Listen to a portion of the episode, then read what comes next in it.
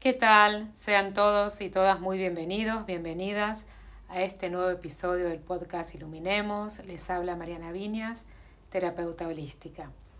El episodio de hoy decidí dedicarlo a responder dos preguntas que me han hecho de naturaleza similar, que creo que es un tema que a todos nos, nos interesa y que es importante en este momento poder arrojar mayor claridad que tiene que ver con nuestras emociones, ¿sí? Nuestras emociones y el pensar que hay que controlarlas versus trabajarlas.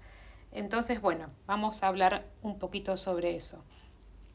Como especie humana, nuestra necesidad de tener conciencia, control y apreciación de nuestras emociones y poder monitorear nuestros pensamientos es esencial. Y el hecho también de cómo podemos, como especie, hacer el mejor uso de nuestras emociones y de nuestros pensamientos. Vamos a empezar primero por una aclaración. Las emociones son solo una expresión química, es solo una frecuencia, es una de las formas en la que esa frecuencia puede ser expresada. Puede ser expresada como un pensamiento, puede ser expresada como una emoción, incluso puede ser expresada como una acción. Es solo un rango. ¿Sí? Las formas, por ejemplo, formas pensamiento, formas de emociones, cada una tiene su propio rango. ¿Sí? Las acciones físicas también. Así que es, solo para explorar una frecuencia y ese es el gran diseño, es el punto de todo. Pero cuando tenemos emociones, también hace que el momento que estamos viviendo sea único. Este se lo llama un planeta, entre otras cosas, el planeta de la emoción. La gama que experimentamos y podemos llegar a frecuenciar o sentir nosotros como humanos es muy rica, acá en la Tierra, a diferencia de otros sistemas de otros planetas, ¿sí? Bueno, entonces, volviendo. El hecho de poder tener este rango tan amplio de emociones, como les decía, hace que esta experiencia sea única y añade profundidad. Así que en realidad no se trata tanto de controlar las emociones, sino como ser consciente de ellas. Y la razón por qué digo que no se trata de controlar es porque la mayoría de nosotros, las personas, piensan que sí, es necesario controlarlas. Pero no, se trata de permitir que la energía fluya, pero también sabiendo que no es lo externo lo que determina el estado emocional. Es una frecuencia que ya existe dentro de ustedes, dentro de nosotros, que estamos emanando. Entonces, la realidad física la refleja de vuelta hacia nosotros y refuerza la emoción original. Así que, por ejemplo, si quieren ser felices, ¿sí? No tienen que esperar a que algo externo venga a desencadenar esa experiencia emocional. Para aquí ahora, para ustedes mismos, aquí en este momento, pueden imaginar cómo se siente la frecuencia de la felicidad. ¿Cómo se siente la felicidad en el cuerpo? ¿Sí? Los invito a todos ahora mismo a hacer este pequeño ejercicio. ¿Cómo se sentiría estar irradiando energía de felicidad en este momento? ¿Cómo se sentiría? ¿Sentirías que esa energía está cerca de tu cuerpo? ¿Te sentirías que en esta experiencia estarías quieto o más bien activo? Y no hace falta decir yo soy feliz. Es más fácil, ¿sí? Para que sin que la mente empiece a irrumpir, el ir desde el lugar. ¿Cómo sería ser feliz? ¿Cómo se siente ser feliz? Y ahí pueden evocar algún recuerdo, ¿sí? Algún recuerdo emocional. ¿Cómo se siente? ¿Cómo sería ser feliz?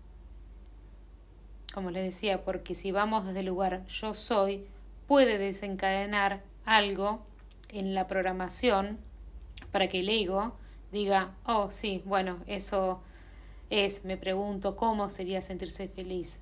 ¿Sí? Cuando en este momento tal cosa o tal otra. El ego, si vamos desde el lugar, ¿cómo se sentiría? ¿Cómo se siente ser feliz? ¿Cómo se siente tener la emoción de la felicidad? Ahí el ego no se dispara, pero seguís accediendo a esa misma frecuencia. Así que desde ese lugar sostenidamente se empieza a mantener. Y, como quieran llamarlo, el universo, la vida, va a traer situaciones y escenarios que son vibracionalmente compatibles con eso, con esa frecuencia que están emanando, lo que va a permitir físicamente expresar esa frecuencia. Así como manifestamos la realidad, determinamos cómo queremos sentirnos, qué, qué causas, qué pensamientos, qué situaciones queremos mantener. Y a partir de esas decisiones, volver a eso una y otra vez, una y otra vez, conscientemente, de aquello que queremos, lo que estamos eligiendo vivir, compartir, con quiénes, de qué manera. Y esto empieza a dar forma e informar a nuestra realidad que se refleje en nosotros y nosotras.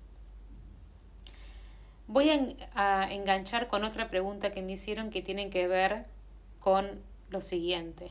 Me, me ponen, ¿podría explicar por qué hay una liberación de emociones cuando intentamos sacar toxinas del cuerpo? Por ejemplo, cuando alguien hace un, un detox, ¿sí? ¿Necesitamos tratar los problemas emocionales antes de cambiar los hábitos nutricionales? Mi respuesta es la siguiente. Pueden ir juntos, Podés cambiar tus hábitos nutricionales, pero si no tratás con el componente emocional, no vas a poder ser capaz de cambiar permanentemente el hábito físico. Vamos a retroceder un momento. Nuestro cuerpo físico se crea a, partir de la plantilla energética, ¿sí? Un diseño energético. Cuando se mantiene una emoción, hay una esencia vibracional para eso hay un miedo una creencia limitante que detiene ese flujo y esa energía, aparece en nuestro campo. Ahora, las toxinas a las que, entre comillas, se están aferrando, porque cuando estás vibrando o mantenés una forma de pensamiento inferior en vibración, un juicio, por ejemplo, que se traduce luego en el cuerpo físico como un funcionamiento inadecuado dentro del cuerpo. Y si esto se sostiene en el tiempo se sostiene en el tiempo suficientemente el cuerpo no puede desintoxicarse a sí mismo no puede funcionar óptimamente. Se acumula ¿sí? entonces si esta acumulación permanece permanece es reforzada el entorno se vuelve tóxico ¿sí? Hoy por hoy, y no solamente hoy por hoy, año 2023, sino los últimos 10, 15, 20 años, nuestra agua, nuestro aire, el suelo, en la comida, eh, la toxicidad está en todas partes. Entonces, cuando empezamos un proceso de desintoxicación del cuerpo y por ende empieza a subir la frecuencia vibratoria, algunos lo pueden decir, comenzás a iluminarte un poco, puede desencadenar en nuestra conciencia química una emoción que fue retenida al mismo tiempo que esa toxina, ¿sí? que esa toxina ingresa en el cuerpo y cómo era el estado vibracional de la persona. Así que las emociones pueden surgir, pero vuelvo a decir, si no se trabaja con el estado emocional, no se va a llegar muy lejos es muy probable que te rindas en el proceso de desintoxicación, como decir, oh sí, bueno, estoy cansado, cansada, es difícil, no quiero hacerlo, no quiero lidiar con estas emociones, pero si empiezan a lidiar con el componente emocional, el cuerpo no tiene estas restricciones vibracionales, así que cuando se suelta ese juicio, soltás esa vibración, soltás ese recuerdo, soltás esa angustia, ese enojo, entonces el cuerpo puede empezar a pasar por un proceso de desintoxicación barra sanación barra curación. Para hacer esto, y esto también es vital importancia, el cuerpo también tiene que tener, vamos a decirlo así, los bloques de construcción correctos, ¿sí? Esto quiero, con esto quiero decir los nutrientes correctos. Y muchas veces, por no decir casi siempre, cuando están alineadas estas dos cosas, que uno trabaja los aspectos emocionales que están bloqueados, emociones atrapadas, ¿sí? Eh, es muy, muy habitual que tengamos antojos, por ejemplo, de alimentos, que van a ayudar a una parte del cuerpo a desintoxicarse. Es muy normal que se puedan sentir atraídos por alimentos que nunca te atrajeron antes, o vas a comer de una manera ligeramente distinta, o tal vez estás bebiendo más agua y de repente pensás, mm, quiero más agua, y eso va a ayudar a todo el proceso de desintoxicación. Pero en realidad se trata de las energías a las que te estás aferrando, de las creencias limitantes a las que te estás aferrando, y luego empiezan a aparecer en la estructura física, ya sea desde el lugar de la desintoxicación o cuando el cuerpo se está empezando a complicar. ¿sí? Bueno, voy a enlazar una pregunta más que tiene que ver con eh, el tipo de alimentación. Yo, en primer lugar, creo que muchos de ustedes que me escuchan saben que yo no tengo ningún tipo de dogma con respecto a la alimentación. Eh, no hay una dieta que funcione de la misma manera para todos y no todos estamos eh, con los cuerpos preparados para una dieta de forma sostenida o cambiarla de la noche a la mañana. Eso tiene que ver con una escucha atenta y activa del cuerpo para ver qué alimentos funcionan, cuáles no y de qué manera. Hay mucha gente, como les decía, que tiene estas preguntas que me hacen sobre los productos animales, por ejemplo. Y lo que, como les decía, yo no juzgo si se comen animales o plantas, pero la forma en que actualmente está estructurado culturalmente en la mentalidad de muchas personas es que hay una estructura jerárquica, que de alguna manera los animales tienen un lugar más alto que las plantas. Y eso en realidad no es verdad. ¿sí?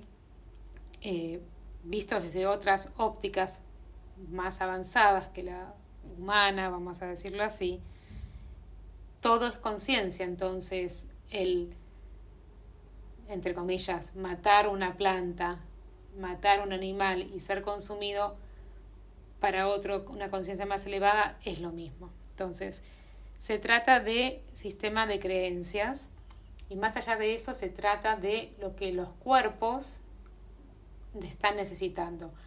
A mayor sutilidad, cuando la energía fluye de una manera fluida y la vibración y la frecuencia es más alta, se necesita menos densidad ¿sí? a nivel el tipo de alimento que consumimos. Alimentos más densos es, por ejemplo, carnes animales. Alimentos menos densos son frutas y verduras. Entonces, es muy importante, ya sea que una persona va a iniciar un proceso de desintoxicación, que en general lo lógico es limitar o minimizar o, o, directamente quitar lo que son las grasas, ¿sí? aún las grasas que consideramos positivas, como puede ser una palta, como pueden ser semillas o frutos secos. Por supuesto que no estoy contemplando frituras, ¿no?